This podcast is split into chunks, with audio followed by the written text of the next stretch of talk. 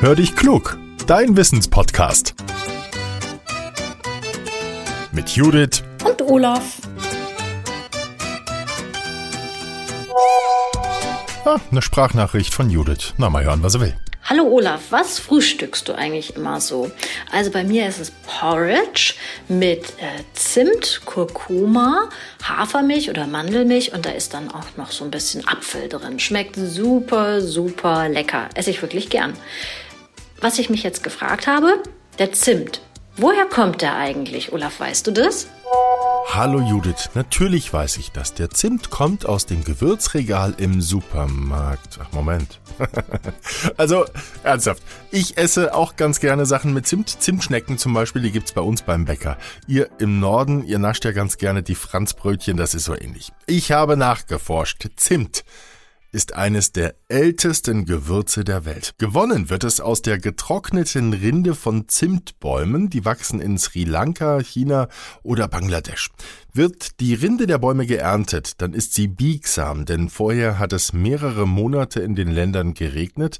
Die Rinde wird dann in der Sonne getrocknet und sie rollt sich dann zu diesen typischen Zimtstangen zusammen, die wir kennen und kaufen können. Was viele Menschen nicht wissen, es gibt zwei Sorten von Zimt, den Ceylon-Zimt und den Cassia-Zimt. Ceylon-Zimt wird oft auch als echter Zimt bezeichnet. Er wird aus der Rinde des Cinnamomum verum Baumes hergestellt. Dafür werden fein geschnittene Rindenstücke ineinander gelegt und wenn die getrocknet sind, dann ähneln sie einer Zigarre.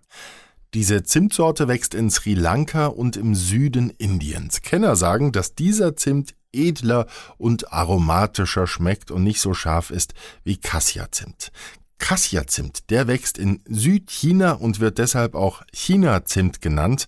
Kaufen wir im Supermarkt Zimt, dann ist es meistens dieser. Ceylon-Zimt hingegen gibt es eher in Feinkostläden, der ist auch um einiges teurer. Cassia-Zimtstangen sind nicht so fein aufgebaut wie Ceylon-Zimt, die sind dicker und gröber und Cassia-Zimt enthält auch mehr Kumarin. Der Stoff ist in vielen Gewürzen drin und manche Menschen reagieren empfindlich, wenn sie davon zu viel erwischen. Denen wird dann übel und sie kriegen vielleicht auch Kopfschmerzen. Auch Kinder sollten deswegen nicht zu viel Zimt essen. Ceylon-Zimt enthält kaum Kumarin, deshalb ist es hier weniger bedenklich, wenn wir ordentlich naschen und mehr davon zu uns nehmen. So, liebe Hörerinnen und Hörer, jetzt ab in die Küche, Kekse backen. Vorher schickt ihr uns vielleicht noch die nächste Wissensfrage für unseren Podcast. Wenn ihr eine habt, dann nehmt sie einfach mit eurem Smartphone auf und sendet sie an hallo at podcast-factory.de. Judith und ich, wir freuen uns immer über Hörerpost. Abonniert uns gerne, dann bekommt ihr eine Nachricht, wenn es eine neue Episode von Hör dich klug gibt. Jetzt sage ich Tschüss bis nächsten Mittwoch, euer Olaf.